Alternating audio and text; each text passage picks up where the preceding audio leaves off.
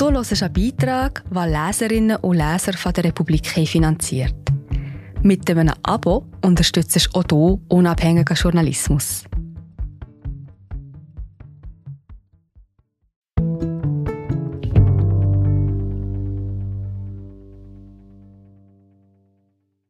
Die Virologin Isabella Eckerle ist eine der weltweit führenden Expertinnen für Coronaviren. Während der Pandemie sprach sie aus, was viele nicht hören wollten. Treffen mit einer Forscherin, die nicht locker lässt. Die Hartnäckige von Cornelia Eisenach. Gelesen von Jonas Rüegg. In Heidelberg am Neckar gibt es eine Wiese, die von Gänsen geradezu eingenommen ist. Dutzende Vögel weiden dort. Das Ufer ist übersät von Gänsedreck. Eine blonde Frau mit Rucksack nähert sich den Tieren, versucht mit ihren weißen Sneakern die Kothaufen zu vermeiden. Es ist die Virologin Isabella Eckerle. Sie ist zurückgereist in ihre alte Heimat. In die Nähe der Stadt Speyer, wo sie zur Schule ging, und nach Heidelberg, wo sie Medizin studierte, promovierte und an der Universitätsklinik arbeitete bis sie eines Abends im Herbst 2010 einen Schlussstrich unter ihre Laufbahn als Ärztin zog. Heute ist sie Forscherin in Genf. Sie leitet das Zentrum für neuartige Viruserkrankungen an den städtischen Universitätskliniken, wo sie 2018 mit nur 38 Jahren Professorin wurde. Sie ist Expertin für Coronaviren und etablierte in ihrem Labor den von ihrem ehemaligen Mentor Christian Drosten entwickelten Test, der SARS-CoV-2 in Abstrichen nachweisen kann.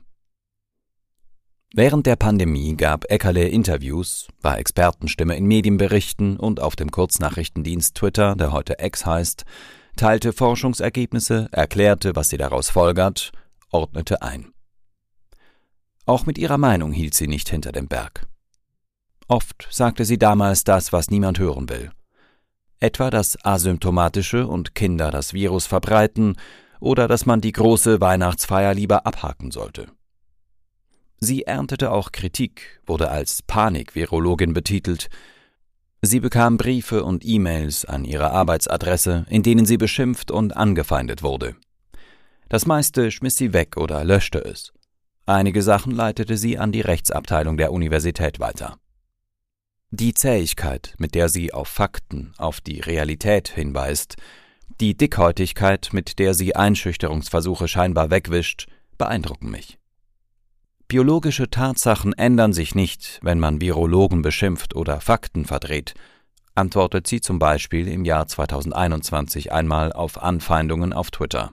Wer ist diese Frau, die nicht locker lässt?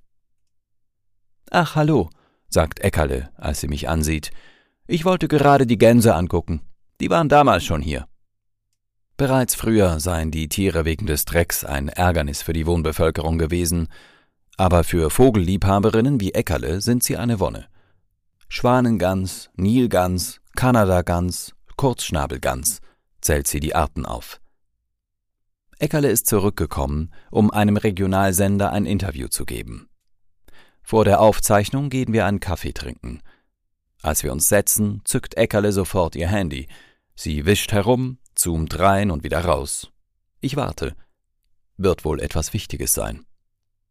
Da findet sie, wonach sie sucht. Sie zeigt mir ihren Bildschirm. Sie hat die Namen der Gänse, die wir unten am Fluss gesehen hatten, nachgeschaut. Sie will sicher gehen, dass sie mir die richtigen Arten genannt hat. Für Eckerle haben Fakten einen hohen Stellenwert. Sie sind nicht schmückendes Beiwerk im Gespräch, kein Sortiment an Einzelstücken, die man nach Belieben zusammenstellen kann. Sie sind die Wegmarken, um die Welt zu verstehen. Als Mädchen suchte Eckerle Pflanzen, presste sie, befestigte sie auf Karton, schrieb die lateinischen Namen dazu, überklebte sie mit Folie, heftete sie ab in einem Ordner. Sie sammelte Insekten und beobachtete Vögel. Sie kartierte die Welt. Heute kartiert sie die Realität auch öffentlich. Zum Beispiel zu Beginn der Pandemie. Damals hieß es, Kinder seien kein Problem. Sie würden praktisch nicht infiziert und geben das Virus vor allem nicht weiter, sagte Daniel Koch, damals Corona-Berater der Schweizer Regierung, im April 2020. Auch später noch, im Dezember desselben Jahres veröffentlichte die Schweizer Taskforce ein Policy Brief, der puncto Kinder stellenweise wie eine Entwarnung klang. Aber die Daten sagten damals etwas ganz anderes, sagt Eckerle. Der Zeit erklärte sie damals, die Vorstellung, dass Kinder das Virus ausbremsen und nicht weiter übertragen, finde ich abwegig. Sie bezog Position. Nicht nur, weil sie überzeugt ist, dass dies ihre Verantwortung als öffentlich finanzierte Wissenschaftlerin ist. Wir sind gerade wieder da. Ich bin Marie José, Wissenschaftsjournalistin bei der Republik. Und ich tue dich hier kurz stören. Mir gefällt bei der Republik, dass sie vertiefen. Es sind mehrheitlich Geschichten, die auf Hintergrund eingehen. Für das Lesen oder Hören, beim Joggen, beim Kochen oder wie man noch einen langen Tag vor dem Computer einfach möchte die Augen zutun. Wir sind werbefrei und nur von unseren Leserinnen und Lesern finanziert. Unter republik.ch slash hallo kannst du auch hier ein Abo lösen. So, und das war es auch schon mit der Störung.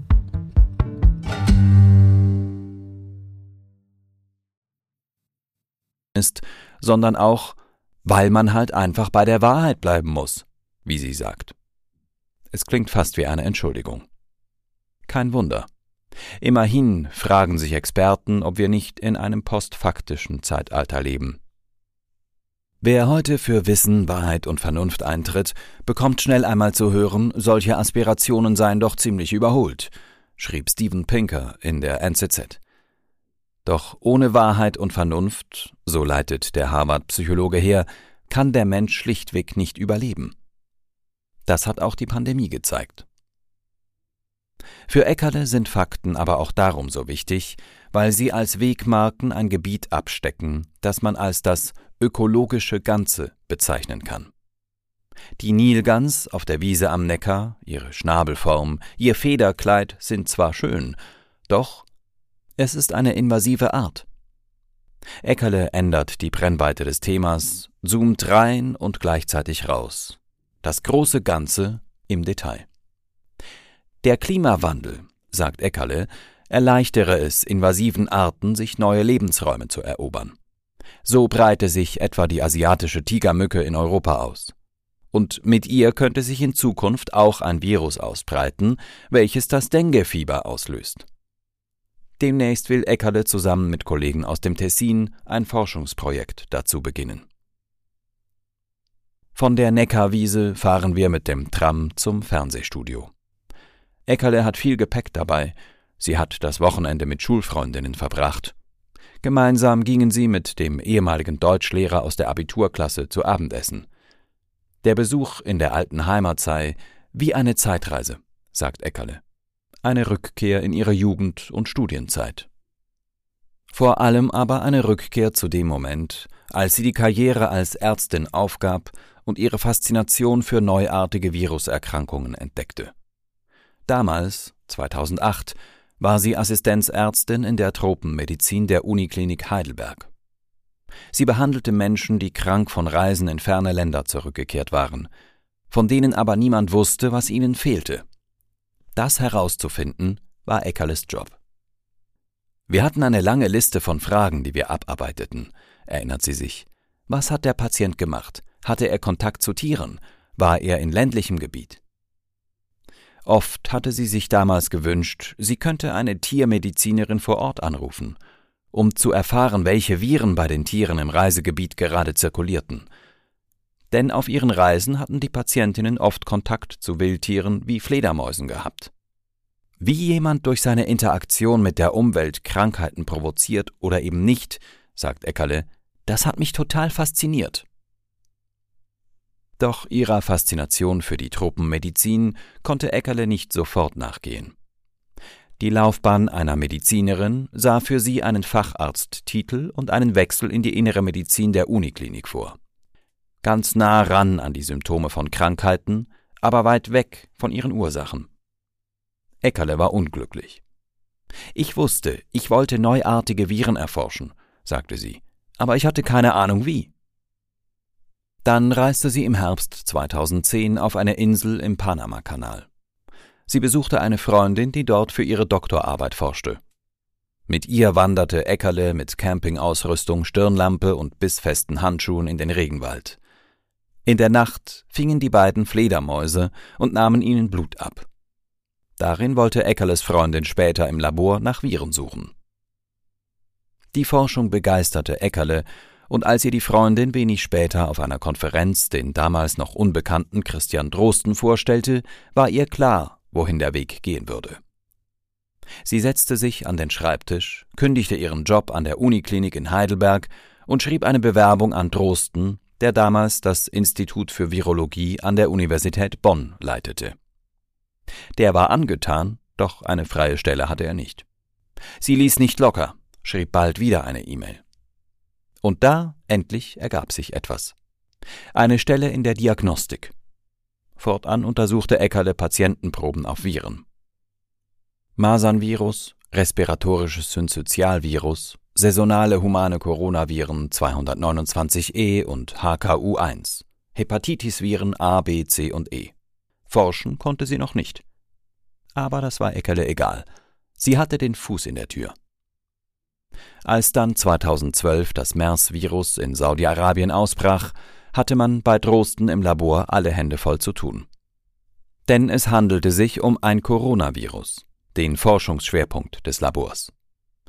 Auch Eckerle wurde nun in der Forschung gebraucht, da wo sie schon immer hin wollte. Von nun an forschte sie dort, wo Viren auf den Menschen überspringen. Sie reiste nach Afrika, arbeitete in Ghana und Gabun mit Flughunden und Fledermäusen. Wir erreichen den Sender am Heidelberger Stadtrand.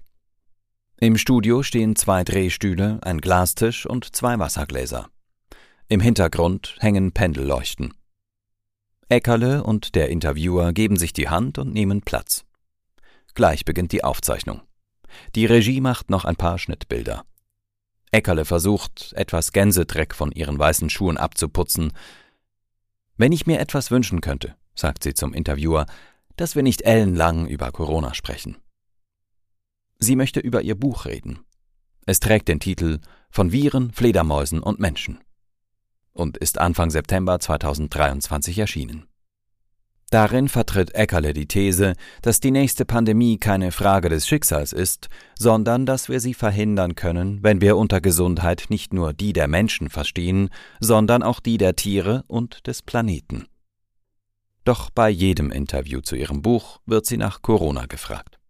Kommt jetzt eine neue Infektionswelle? Was ist mit den neuen Varianten? Maske ja, nein, Impfen ja, nein, wird es ein Schnupfenvirus? Klar, das wollen jetzt alle wissen. Christian Drosten wurde das in der Zeit gefragt, Marcel Salaté und Tanja Stadler in der Republik. Eckerle hat diese Fragen vor kurzem im Spiegel und im Schweizer Radio beantwortet.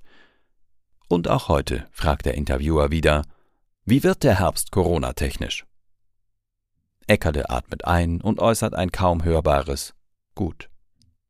Sie sagt es mehr zu sich selbst als zum Gesprächspartner, als würde sie sich innerlich umstellen, als würde sie sich damit abfinden, dass es nun doch wieder um Corona geht und nicht um das, worüber sie eigentlich sprechen will.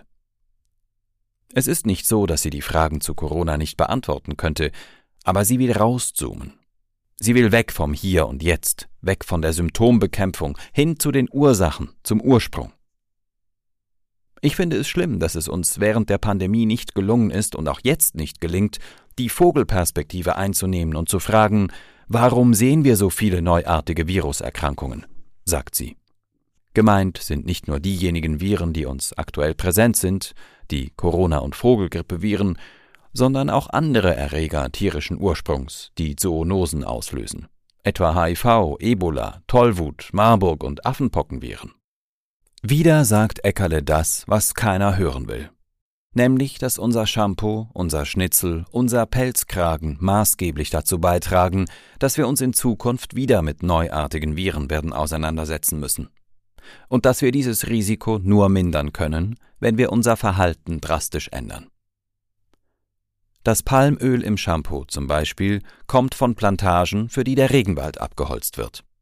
Tierarten werden heimatlos und die, die sich an die neue Umgebung gut anpassen können, tragen oft auch Viren in sich. An solchen Orten ist das Risiko für den Übersprung eines neuen Virus am größten. Für viele Viren, zum Beispiel Ebola, gibt es Hinweise darauf, dort, wo Wälder zerstört werden, steigt das Risiko für einen Ausbruch, sagt Eckerle. Auch die Massentierhaltung erhöht das Pandemierisiko. Das Vogelgrippevirus zum Beispiel kann auf Säugetiere überspringen. Das zeigt sich etwa auf Nerzfarmen, wo die Pelztiere in Käfigen dicht an dicht leben und sich das Virus entsprechend rasch verbreitet. Erst im August mussten wegen eines Ausbruchs Zehntausende von ihnen in Finnland getötet werden. Auch Schweine, die sich für die Fleischproduktion in Massenstellen drängen, sind ein idealer Zwischenwirt, in dem aus Vogelgrippe und menschlichen Influenzaviren ein neues, für den Menschen gefährliches Grippevirus entstehen kann. Pandemien seien kein Naturereignis, schreibt Eckerle in ihrem Buch, sondern überwiegend von Menschen und ihrem Verhalten verursacht. Das Fernsehgespräch für den Regionalsender soll vorerst Eckerles letztes sein. Sie will die Medienarbeit zurückfahren, denn die ist sehr zeitintensiv. Auch von der Plattform X, ehemals Twitter, hat sie sich verabschiedet. Ich möchte mich wieder mehr auf die Forschung konzentrieren, sagt sie. Forschung, das bedeutet für Eckerle, wieder reinzuzoomen auf die Details. Zum Beispiel auf die Nasenschleimhäute von Kindern. Von ihnen haben Eckerles Mitarbeiterinnen Proben genommen und daraus im Labor Zellkulturen entwickelt. Ein tollkühnes Unterfangen, denn eine Körperzelle dazu zu bringen, sich im Labor zu vermehren, ist ein langer Prozess und eine hohe Kunst. Doch es hat geklappt. Nun haben Eckerle und ihr Team sozusagen künstliche Nasenschleimhäute. Nicht nur von Kindern, sondern auch von Erwachsenen. Jetzt können die Forscherinnen untersuchen, ob das, was die Forschung für SARS-CoV-2 gezeigt hat, auch für andere neuartige Viren zutrifft. Ob die angeborene Immunantwort in Kindern aktiver ist als bei Erwachsenen ob das Immunsystem der Kinder schon im Kampfmodus ist, bevor es auf ein neues Virus trifft. Am Anfang war dieses Experiment eine verrückte Idee, erzählt Eckerle. Vor kurzem habe eine Doktorandin bei einem Vortrag ein Video davon gezeigt, wie die Zellkulturen im Mikroskop aussehen. Man konnte die Zilien der Epithelzellen schlagen sehen, erzählt Eckerle. Sie meint die haarartigen Ausstülpungen der Zellen der Nasenschleimhaut. Das ist echt toll, wenn so etwas funktioniert. Die Details ihres Forscherinnenlebens sind weit entfernt von der Vogelperspektive, die Eckerle in ihrem Buch einnimmt. Als sie ein Literaturagent 2021 für ein Buch anfragte, erschien es ihr utopisch. Wann sollte sie das neben Labor und ihrer Familie mit zwei kleinen Kindern noch machen? Aber es ließ sie nicht los. Und sie ließ nicht locker. Sie widmete dem Projekt ihre Nächte und Wochenenden. Mit dem Buch kehrt sie auch biografisch zurück zu ihren Wurzeln. Texte schreiben, lesen, analysieren, das war eigentlich das, was sie nach dem Abitur machen wollte. Bevor sie Medizin studierte, absolvierte sie ein Semester Publizistik an der Universität Mainz. Aber das war mir zu trocken, sagt sie.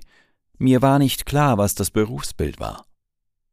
Im Rückblick scheint der Weg offensichtlich. Erst Ärztin, dann Virologin, dann Autorin.